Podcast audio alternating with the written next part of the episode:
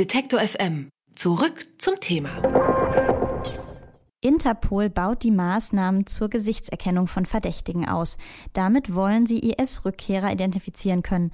Ab April sollen mit Hilfe von Gesichtserkennungssoftware und einer neuen Datenbank islamistische Terroristen aufgespürt werden. Dabei will die Organisation laut dem Innenministerium zukünftig auch mit der Industrie und kommerziellen Medien zusammenarbeiten. Wie genau diese Zusammenarbeit aussehen soll, dazu hat sich das Innenministerium bislang nicht geäußert. Kritiker sind besorgt um den Datenschutz. Über Notwendigkeit und Zweifel an einer verstärkten Überwachung spreche ich mit Matthias Monroy. Der Aktivist schreibt unter anderem für netzpolitik.org. Hallo, Herr Monroy. Hallo.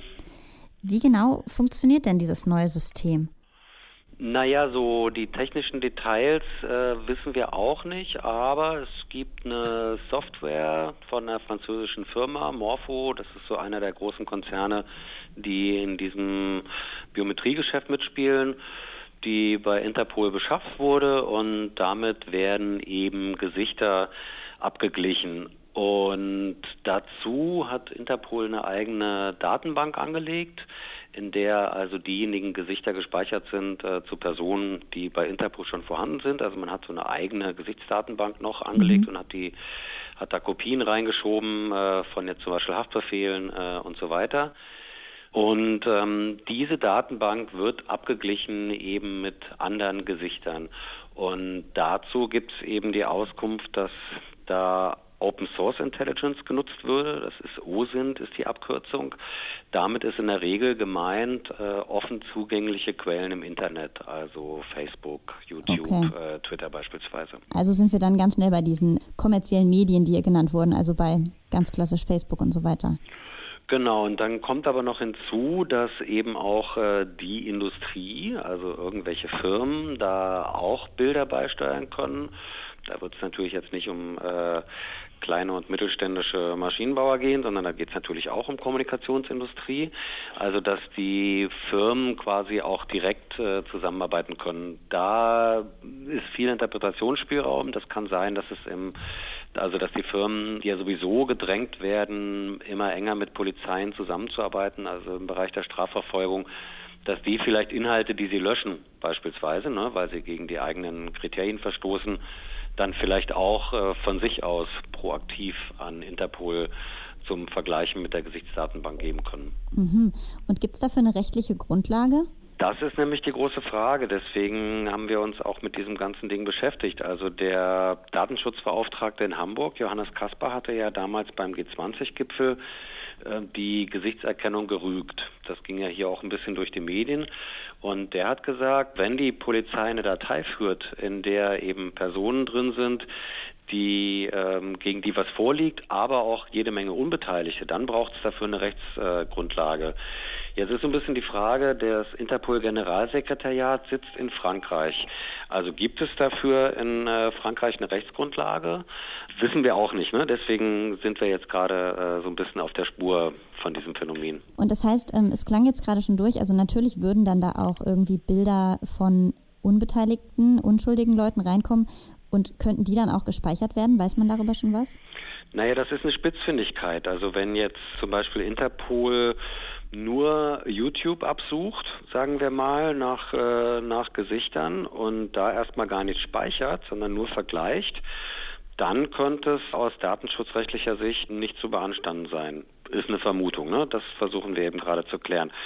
Wenn Interpol dann aber zum Beispiel Videos findet und diese Videos dann äh, logischerweise runterlädt, um die für die weiteren Ermittlungen zur Verfügung zu haben und in diesen Videos sind dann aber auch noch jede Menge Unbeteiligte, dann bräuchte es eigentlich, also nach äh, deutscher Rechtslage, so sieht das zumindest Johannes Kaspar, der Datenschutzbeauftragte aus Hamburg, dann bräuchte es dafür eine Errichtungsanordnung. Und das ist so ein bisschen, worum es uns auch geht. Es geht jetzt nicht darum zu sagen, äh, Interpol darf nicht ermitteln zu Kriegsverbrechen in Syrien oder was der Islamische Staat da gemacht hat. Aber es geht darum, äh, dass Datenschutz und Bürgerrechte natürlich grundsätzlich gelten und jetzt nicht in irgendeinem Ermittlungsbereich mal eben außer Kraft gesetzt werden oder so. Und wie ist da das Verhältnis zur ähm, Notwendigkeit oder auch wie hilfreich wäre dieses System wirklich? Dass es diesen Aufwand ähm, und dann diese Datenbedenken auch rechtfertigt? Das lässt sich ja äh, so mit den Informationen, die wir jetzt haben, auch nicht beurteilen. Also wir wissen nicht, in welchem Umfang die das einsetzen. Meine äh, Einschätzung ist, dass das alles so ein bisschen Testphase sind. Also auch beim G20 hat man ja mordsmäßig äh, investiert. Äh, also wie viele Leute dafür gearbeitet haben, um die Datei überhaupt anzulegen. Jedes einzelne Bild, jedes einzelne Video musste quasi mit Metadaten versehen werden und musste dann umständlich in diese neue Datei reinkopiert werden. Also händisch äh, kann man fast sagen. Und so ähnlich dürfte das bei Interpol auch gelaufen sein. Und ob sich das jetzt quasi lohnt, also ob man tatsächlich ähm, Bilder findet im Internet, wo die Gesuchten äh, jetzt drauf sind, das weiß ich nicht. Ich finde aber die politische Dimension daran ganz wichtig. Also in Zeiten, wo wir viel über Uploadfilter reden, also jetzt wurde ja die, die Urheberrechtsrichtlinie gestern beschlossen, wo Uploadfilter äh, drin sind, aber Uploadfilter gibt es auch noch im ganz anderen Bereich. Also die EU will auch Uploadfilter im Bereich Terrorismus, Extremismus äh, einführen, wo eben bestimmtes Material gehindert wird, äh, das hochzuladen. Das ist noch relativ einfach, wenn es jetzt um einen Film geht, von Anfang bis Ende Ende, der auch schnell erkannt werden kann, oh, das ist der gleiche Film. Wenn es jetzt aber um Bilder geht oder ähnliche Bilder, wo dann die Software auch sagt, huch, das konnte jetzt aber wieder der gleiche äh, Extremist sein, äh, den wir hier schon mal aus dem Internet geworfen haben, ähm, beispielsweise. Und im Prinzip ist das ja die gleiche Software, die Interpol da nutzt. Also was Interpol da macht. Und weil das eine relativ große Tragweite hat, also dass die Polizei jetzt das Internet nach Gesichtern durchsucht, haben wir uns der Sache dann ein bisschen mehr angenommen. Ja, und was sind jetzt die nächsten Schritte? Also Sie haben gesagt, Sie, Sie prüfen da gerade aktuell noch. Wie geht es jetzt weiter? Naja, wir machen ja regelmäßig solche Anfragen. Ich arbeite ja hier noch für einen äh, linken Abgeordneten im Bundestag und die nächste Anfrage wäre natürlich in die Richtung, jetzt mal zu gucken, gut, welche rechtlichen Grundlagen sind da maßgeblich für diesen Abgleich speichert Interpol die Personen auch in Dateien? Gibt es dafür eine Errichtungsanordnung? Und in welchem Umfang wird dieses System genutzt? Das sind jetzt quasi die Fragen, die sich ergeben daraus. Über den Aufbau einer neuen Datenbank zur Gesichtserkennung und datenschutzrechtliche Bedenken habe ich mit Matthias Monroy gesprochen. Vielen Dank, Herr Monroy. Alles klar, gerne. Alle Beiträge, Reportagen und Interviews können Sie jederzeit nachhören im Netz auf detektor.fm.